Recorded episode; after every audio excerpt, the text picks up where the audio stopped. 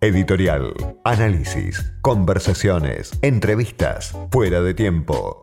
Con Diego Genud, un programa para dejar fluir las palabras. Del otro lado de la línea está Dina Sánchez, que es miembro de la Unión de Trabajadores y Trabajadoras de la Economía Popular, conocida como la UTEP, y es vocera además del Frente Popular Darío Santillán. Quería consultarla porque esta semana se discutió mucho sobre la toma de tierras, la relación de los movimientos sociales con los conflictos que tienen que ver con la tierra. Dina, soy Diego Genud, gracias por atenderme. ¿Qué tal, Diego? Buenas tardes, ¿cómo estás? Bien. Bueno, primero consultarte por esto, ¿no? Una discusión fuerte que viene ya de hace algunas semanas, pero hay casos de familias sin techo que, que están ocupando tierras no sabemos muy bien eh, qué magnitud tiene esto, hay algunos casos puntuales, es eh, algo generalizado. Tuvimos esta semana también un desalojo con balas de goma en San Francisco Solano. Hay una toma que por lo menos yo conozco que está en Guernica. Y después un discurso de la política sobre esto y de los medios, obviamente, que piden desalojar a la gente que está ocupando terrenos. Digo, ¿qué está pasando hoy? Te pregunto a vos que, que conocés la situación, que conocés el territorio, en los lugares por lo menos donde ustedes están, donde ustedes militan. ¿Qué está pasando a nivel de, de la tierra y de los conflictos por la tierra? Y mira, para nosotros, este, si existen las tomas, es claramente porque hay problemas habitacionales, ¿no? Las tomas no serían el problema. El problema es la necesidad de vivienda. Yo creo que a nadie le gusta vivir en una toma y menos ahora en este contexto, ¿no? En un contexto de pandemia. También agregan el frío, el clima. Hay que hay que entenderlo, o sea, alguien toma tierra porque no tiene porque no tiene de otra, porque vive porque viven familias hacinadas, porque viven las familias en la villa, o aumentan el alquiler, sino por lo que lo que planteaste también vos, Diego, hace poco. O sea, eh, hay familias que se están quedando en la calle, ¿no? El Estado tiene que hacerse cargo de un derecho constitucional que es el derecho al techo. Entonces, te vuelvo a repetir, es, es una lástima y es un grave error que debe plantear cómo terminamos con la violencia institucional o cómo fortalecemos una política de hábitat y vivienda para los más humildes eh, Bernie se pase por los medios acusando infundadamente a, nuestros compañeros eh, y compañeras, ¿no? Entonces, me parece que acá hay un grave problema. Hay este, un derecho básico, que es la vivienda, y que no se está respetando. Entonces, primero tenemos que, que claramente garantizar los derechos básicos para, para estas familias. Entonces, ahí es cuando te vuelvo a repetir, que muchas familias se van a hacer una toma no porque les guste, sino porque no queda de otra. Juan, Juan Graboy fue el primero que creo que lo planteó esto el 12 de agosto, 10 de agosto, dijo, advirtió por una oleada de, tomas de tierras, ¿no? Después el tema fue creciendo. Digo, hay una oleada efectivamente eh, por esta situación del virus, por familias que son desalojadas, o hay conflictos puntuales, porque uno a veces ve, ya te digo, en los medios o incluso el, discurso de Bernie o de Sergio Massa y pareciera que es una situación de desborde absoluto.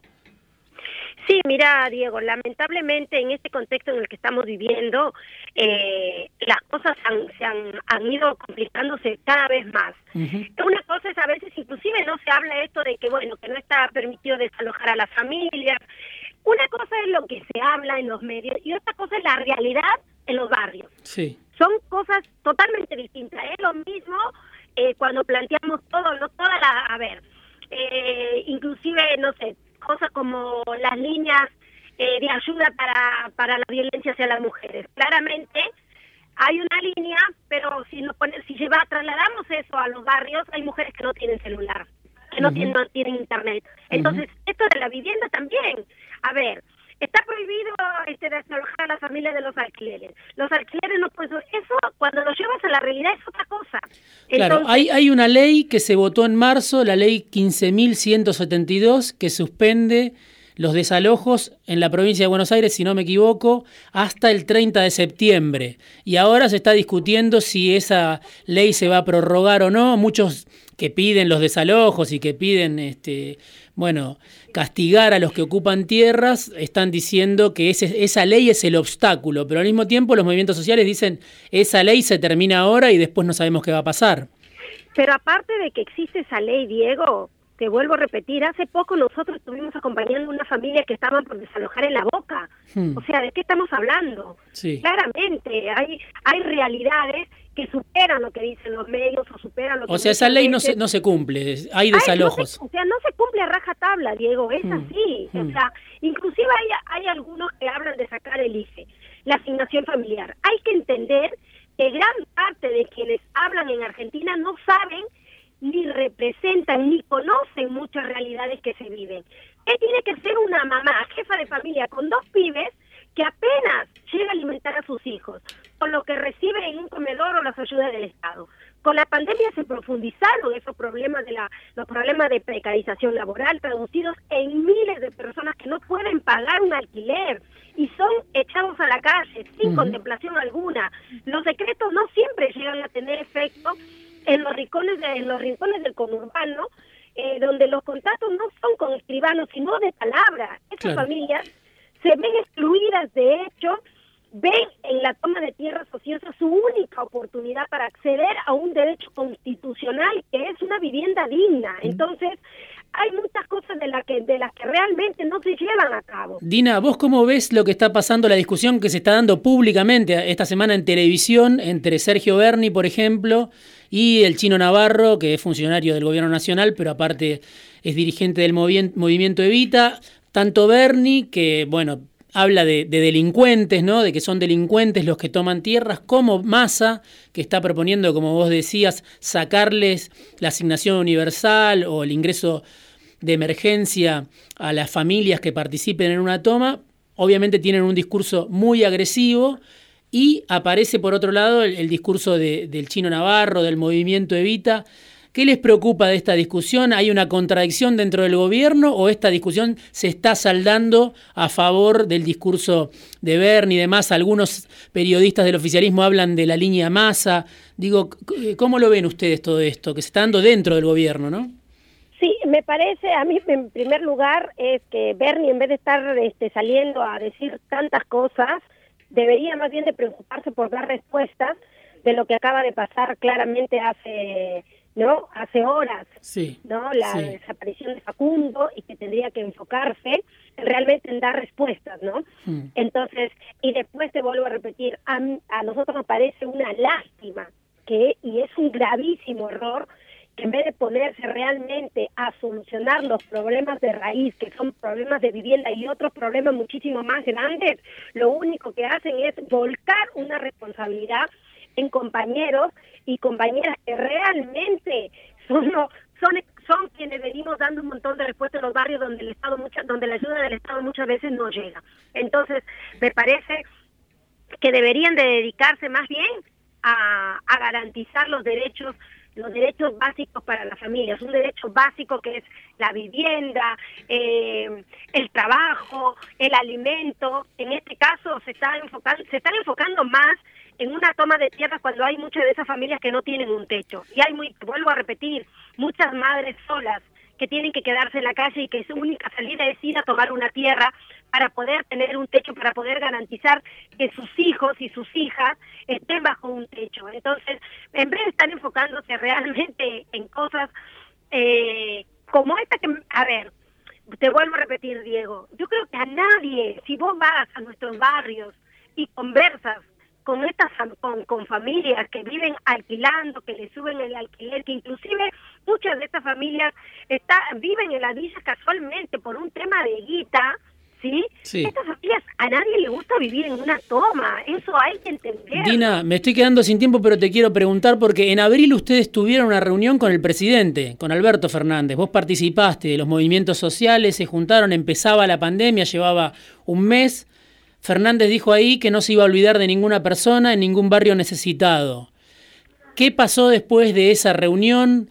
¿Sigue el contacto con el presidente? ¿Se perdió el contacto con el presidente? ¿Se cumplió la palabra del presidente? ¿Ustedes están reclamando cosas que hoy el gobierno no escucha? ¿Cuál es la situación después de aquella reunión de abril con, con Fernández? Mira, nosotros la última comunicación que tuvimos los movimientos populares, las organizaciones que estamos en la UTE fue el, 7 de agosto, que fue la actividad que tuvimos de San Cayetano. Sí. Nosotros eh, hemos llevado propuestas inclusive, como es el, Plan de Desarrollo Humano Integral, donde también estamos planteando lote con servicios que resuelve políticas concretas, y me parece que desde ahí, desde esas propuestas, hay material para poder trabajar. Hay propuestas desde nuestro sector que estamos llevando para, para que pongamos de pie esta Argentina post pandemia, y me parece que ese diálogo ese diálogo tiene que seguir, pero no, no tiene que quedar solo en un diálogo. Entonces, están las propuestas, está la, disposición de sentarse a trabajar en conjunto. Me parece que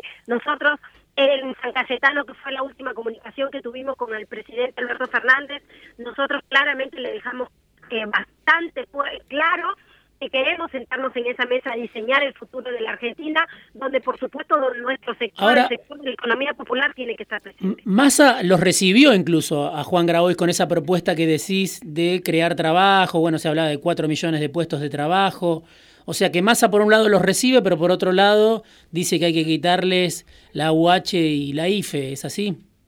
Claramente, sí, nosotros estuvimos sentados, como vos lo decís, Diego, estuvimos cuando llevamos el, plan de desarrollo humano integral.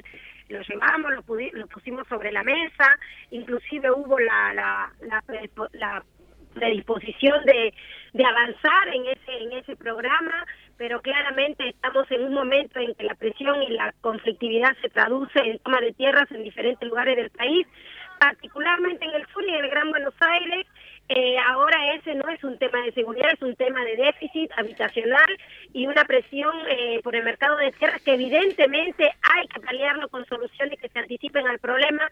Eh, me parece importante que, sigamos trabajando en conjunto y es también lo que lo que vos decís, me parece que hablar desde un lugar muy cómodo es muy fácil. Es muy fácil decir saquen esto, es muy fácil decir que los movimientos populares o los compañeros están llevando adelante esto y la verdad que desde una comodidad, desde una, desde una vivienda cómoda, con estufa, caliente, con un plato de comida asegurado, es muy fácil hablar, Diego. Te agradezco muchísimo. Estamos en, en, otro, en otro lado. Te agradezco muchísimo, Dina, este rato. Me quedé sin tiempo, se me acaba el programa, pero quería escucharte, así que seguramente volveremos a hablar más adelante. Un abrazo grande, Diego. Muchas gracias por el espacio y te vuelvo a repetir que el problema es la necesidad de vivienda y no las tomas. Enfoquémonos en eso. Un abrazo grande y bueno, muchas gracias. Dina Sánchez, miembro de la UTEP, la Unión de Trabajadores y Trabajadoras de la Economía Popular y vocera del Frente Popular Darío Santillán.